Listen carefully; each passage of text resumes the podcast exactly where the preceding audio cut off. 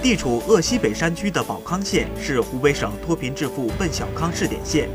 也是全国秦巴山集中连片特困地区扶贫开发重点县。该县异地扶贫搬迁任务艰巨，全县异地扶贫搬迁对象达一万两千九百四十五户，三万六千四百一十六人。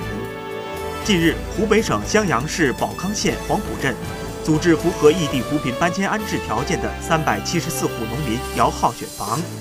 通过公开摇号的方式，一批搬迁农民近期将获得一套异地扶贫搬迁安置房，并陆续入住新居。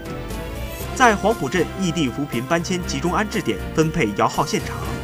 农民先进行摇号选房，之后签订入住协议，再由工作人员陪同查看新房位置。为确保搬迁群众稳定脱贫。当地还新发展蔬菜种植基地和家畜养殖，帮助农民增收。